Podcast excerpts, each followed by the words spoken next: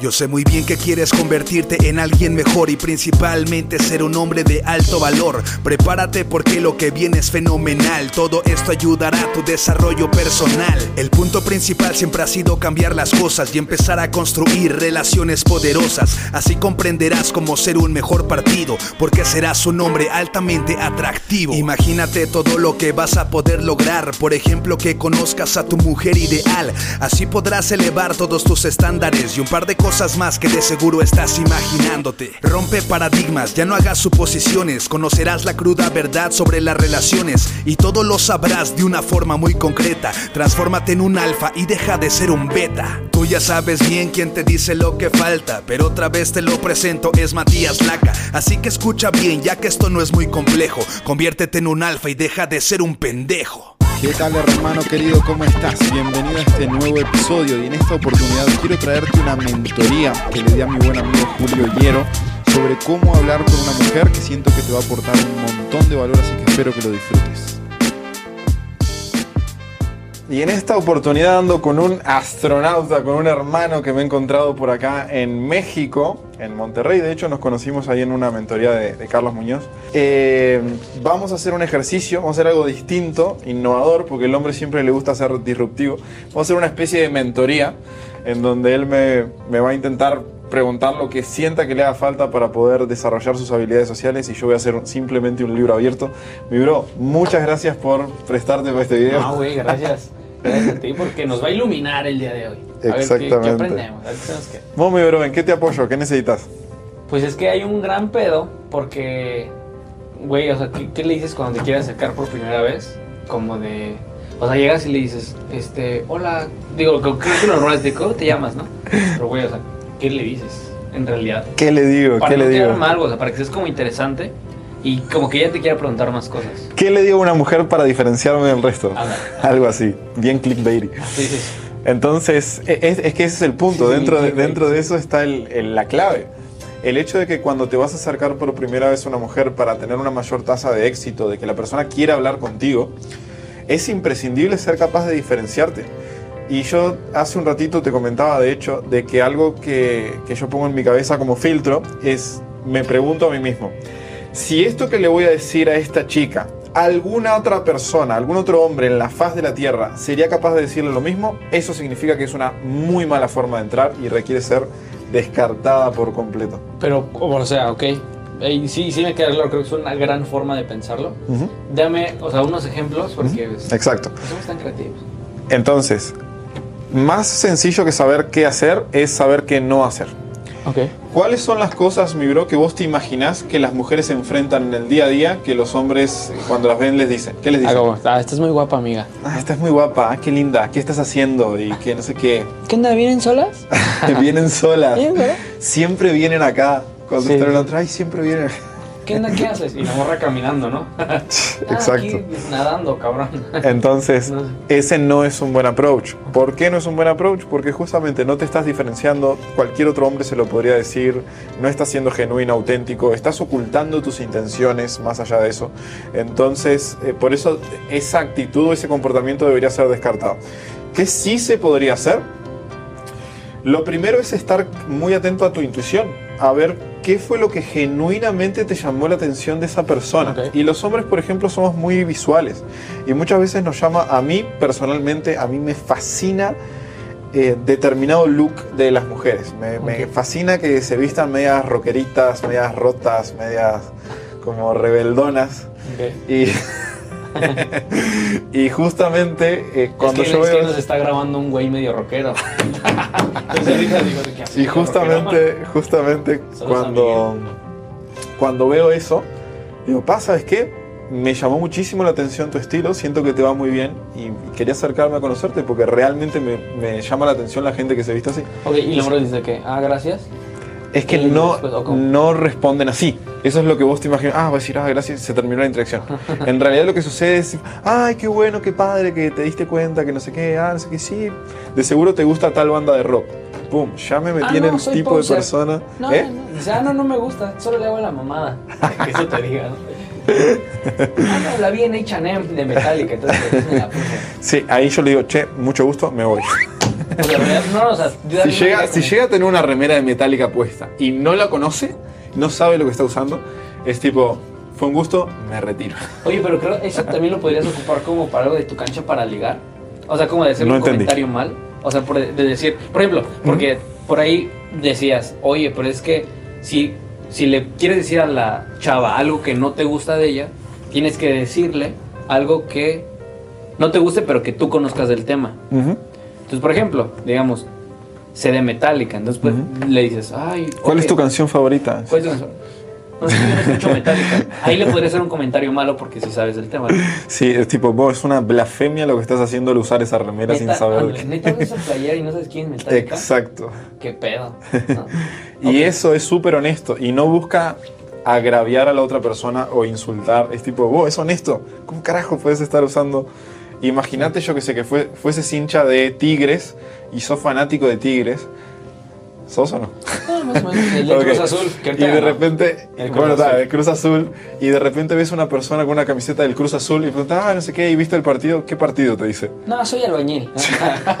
Vos quedás como, ¿por Sí, qué no, carajo estás usando esto que es un Sí, claro, emblema claro. para mí? Sí, sí, sí. ¿No? Entonces está bueno ser honesto en absolutamente todo. Y eso te permite hacer que la persona te conozca genuinamente, auténticamente y que vea eh, la luz y la sombra y todo. Y eso hace que esa persona sea más interesante de conocer. Porque qué hueva estar hablando con un hombre que todo, ah, sí, qué bueno, ah, sí, qué lindo, ah, que como que te valida en absolutamente todo. Es extremadamente aburrido. Sí, sí, sí. Es como no hay. Tiene que haber, y esto también funciona como en las relaciones de pareja. Yo siempre les digo, vos, que hay gente que dice, ah, no, porque discutimos y no sé qué. En las relaciones de pareja tienen que haber discusiones y tiene que haber fricción. Si no la hay, las relaciones terminan.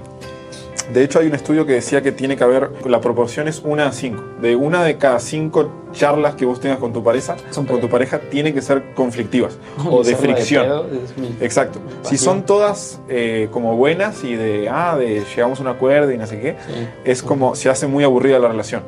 Si la proporción es de 3 a 2, también va a fracasar. ¿Ok? Mucha Si- pelea. si es demasiado caos para tan poco orden.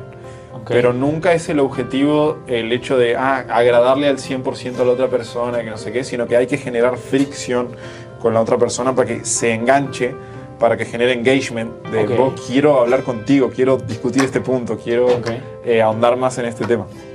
Pues, Digo, antes de mentoría, pero entonces en el negocio también podría estar bien esas fricciones, ¿no? 100%, 100%. Cuando el cliente viene y te trae una propuesta, le decís, vos no sabes qué, esto no, fíjate, te lo devuelvo, papá, y, y ver como qué sucede. Ok, entonces, ¿puedes darme como más ejemplos de qué decir? Por ejemplo, ves a la chava, ¿no? Que dices de Metallica. Oye, este. Oye, te ves bien rockera. O sea, oye, te ves muy. Pues sí, güey. O sea, oye, me gustó cómo te vistes. Este. ¿Cuál es tu canción favorita de Metallica? Ujú. Ah, no conozco Metallica. Ah, no mames, ¿cómo traes eso puesto? Es más, deberías de quitártela. ¿No? O sea, pues, luego, o sea, o dame otro ejemplo. Sí, es que ahí la interacción va a fluir. O sea, Ahora, la conversación entre personas fluye naturalmente. Vamos a pensar No que es viene que vos- vestido. Pero mira, bro, acabas de... Tu duda parte de un punto que es muy clave resolver. Y el punto es que muchas veces los hombres, cuando vamos a hablar con una mujer, queremos saber exactamente todo el guion paso a paso de lo que va a pasar en toda la interacción hasta que prácticamente es la madre de mis hijos. Entonces eso no se da así. Las personas fluyen y vos no sabes qué es lo que va a pasar después y no deberías estarlo planeando. Ok. Siempre vas de un paso a la vez. Ah, digo esto, me responde. Ahí veo qué hago y respondo. Y ahí veo qué, qué- qué sucede, Ok. etcétera. Nunca deberías pararte a hacer futurología de, ah, pero ¿qué va a pasar si le digo esto? ¿Y qué va a pasar si le digo aquello? Ah, y si me responde esto, escenario 1, 2, 3. En el escenario 1, ok. no sé qué. No, bro, es un Ah, Sí, estrés. Sale, sale a otra cosa, ¿no? Sí, ah, bro, te pegaste un tiro en la cabeza antes de ir a hablarle, porque son los sí, sí. escenarios que hiciste. A huevo. Que no, mejor no voy. No, mejor no. Sí, mejor Y eso no. es lo que le pasa a mucha gente, que hace tanta futurología, le llamo yo. Se imagina tantos escenarios hipotéticos. Y te juro, todos los escenarios hipotéticos que se imaginan son de fracaso. Siempre. Jamás imaginan los millones de escenarios hipotéticos de éxito que podrían ocurrir. Siempre es, ah, no, y la voy a cagar. Y ahora qué, y no sé qué. Siempre estamos pensando en lo malo que puede suceder. Y eso no es así. Oye, ¿qué pasa? ¿Qué puedo hacer para rescatar ese momento en el que ya no sé qué decir? Ya le dije que la playa de Metallica se la quitara, que no debe usar eso. Y un Voy a no 100% fluye. honesto con lo que hago yo. ¿ok? Y esto se lo recomiendo absolutamente a todo el mundo. Si yo estoy hablando con una persona y de repente no sé qué decir, simplemente le digo, che, ¿sabes qué? Ya no sé de qué hablar. ¿De qué te gustaría hablar? De ¡Pum! nada. Abrí Tú el dime, tema ¿no? de conversación. No, es Digo, que- pero igual la chava coopera si está a gusto contigo. Exacto, ¿no? y si no está a gusto contigo, o sea, e- eso es un punto clave. Una mujer que está realmente interesada en ti, saca tema de abajo de las piedras. O sea, una mujer dice 24.000 palabras al día, mientras que un hombre solamente 17.000. La diferencia es abrumadora. La mujer ama hablar, le fascina. Ella está intentando bloquear de todo lo que quiere decir, está intentando bloquear como, ah, no, esto no es... Pero cuando vos le des rienda suelta y tuviste suficiente confianza con la otra persona, ella te va a contar cualquier cosa. Esto, esto capaz que es como, eh, ustedes dirán, ah, no va a funcionar. Sí funciona, pero hay mil formas de hacerlo. De repente le puedes hacer simplemente una pregunta abierta. Eh, pa, che, ¿qué fue lo mejor que te pasó esta semana? ¿Qué fue lo más divertido que te pasó esta semana? Entonces, pum, pregunta abierta, la traslada al pasado, la traslada a una emoción positiva, la traslada a contarme algo que disfrutó, me da información sobre cuáles son las cosas que disfruta y valora. Es como una pregunta extremadamente poderosa, es un misil teledirigido que te permite continuar la conversación. Y así como eso, hay 45 mil formas. Pero lo más importante de todo es que vos no cargues con la presión de a huevo tengo que decir algo porque si no se va a aburrir de mí. Como, Sí. "Ah, ya- Eso es lo que hay que eliminar. Eso es lo que no es real. La persona va a querer comunicarse contigo. Si le estás cayendo bien y se está pasando bien contigo, ella va a querer seguir hablando. Ella va a proponer ir a un café. Ella va a proponer ir a tu casa. Ella va a proponer tener sexo. Si la persona está realmente interesada, está dispuesta a proponer absolutamente todo y a invertir en todo. Nosotros no tenemos que ponernos esa mochila de que ah, tengo que hacer absolutamente todo yo. Ok. Esa no es una forma saludable de eh, empezar a conocer a una persona. Y ok, ahí va a ir fluyendo, ella, me va ella también va aportando a la plática y todo esto. Eh, digo, creo que muchas cosas también se van dando. Por ejemplo, ¿cómo... Si, si tú eres una persona muy como seria, por así decirlo, no eres una persona como que le guste, no sé, como que echar desmadre. Siento que a muchas niñas les gusta mucho echar desgorre. O sea, y- y tal. sin duda. ¿Qué pasa cuando tú eres muy así? Como, y que les hablas de puras cosas así como, no sé, como muy aburrido. Hay que aprender a calibrarse porque la idea es que la persona disfrute la experiencia que vos sos. Imagínate que vos como ser humano tenés que concebirte como una, un parque de atracciones. Che, yo soy un parque de atracciones. Y cuando una mujer se acerca a mí es tipo, che, bienvenida a Matilandia, al parque de atracciones de Matías. ¿ok? Entonces, número uno, nunca una persona debería autoproclamarse seria. Ah, yo soy serio y no soy absolutamente nada más, porque eso no es así. La personalidad tiene distintas áreas y uno puede mostrar distintas facetas en distintos lugares. Cuando esa persona súper seria está con sus amigos de la infancia, no está siendo un tipo serio, a mí no me joda, está hablando de cualquier pendejada, riéndose a lo tarado, Sí. eh, siendo, Siendo otra hombres. parte de siendo hombre Sí, sí, no, básicamente. pero expresando otra parte de su personalidad. Entonces, no es que la persona sea seria, es que no se estaría animando a abrirse y a mostrar su vulnerabilidad y a mostrar el niño que realmente es. Entonces va más por ahí. Todo el mundo se ríe, todo el mundo se divierte, todo el mundo tiene esa parte. Solo que muchas veces no se animan o quieren vender como una imagen de tipo serio y centrado y no sé qué. Y eso no necesariamente es lo que rinde en todos los escenarios. Si vos estás yendo a una reunión de negocios súper extremadamente clave sobre un proyecto X que vas a sacar, bro, tenés que ser serio. Y, y de- no significa que no puedas hacer chistes o lo que sea, pero el perfil de la charla y de la comunicación Sí. tiene que ser formal. Sí. Este escenario no es ese escenario. Entonces, no se lleven el perfil de su trabajo, de su empresa o de su emprendimiento al, al ligue. Ni viceversa. No podés andar como si estuvieras en el antro, en la empresa. En la empresa. Ahora dijiste algo que como que me generó duda. A ver. Eh, dijiste, bueno, ¿cómo, ¿cómo podrían ser esas formas de generar esta confianza para que la otra persona se quiera abrir? Porque, como dices, todos nos reímos. Pero llega un momento, por ejemplo, a mí me gusta mucho la cotorriza. Saludos a la cotorriza. Eh, ojalá nos vieran. ¿Lo- ¿Los conoces? No, Bueno, no ¿o es el conozco. Bueno, es un, es un podcast donde rebotan ideas y básicamente de, de, un, de un hilito se hace así una, Sí, una bola gigante. muchas cosas. sí. Entonces es algo muy divertido. A mí me gusta mucho eso y a mí siempre me ha gustado, o sea, con los amigos como que siempre pasa yo creo que a muchos les pasa que es como que, güey, este, y ahorita un niño con el- un niño con un iPhone y otro güey dice, sí, ¿no? Y de repente, este, y llamándole a su mamá, o sea, sacamos una Sí, super sí. historia de una tontería. Exacto. Pero para hacer eso, güey, es porque traes confianza con la otra persona. ¿Cómo logras crear como una confianza más rápido? Es que la confianza tiene que estar en ti, porque sos vos el que tiene que dar el primer paso.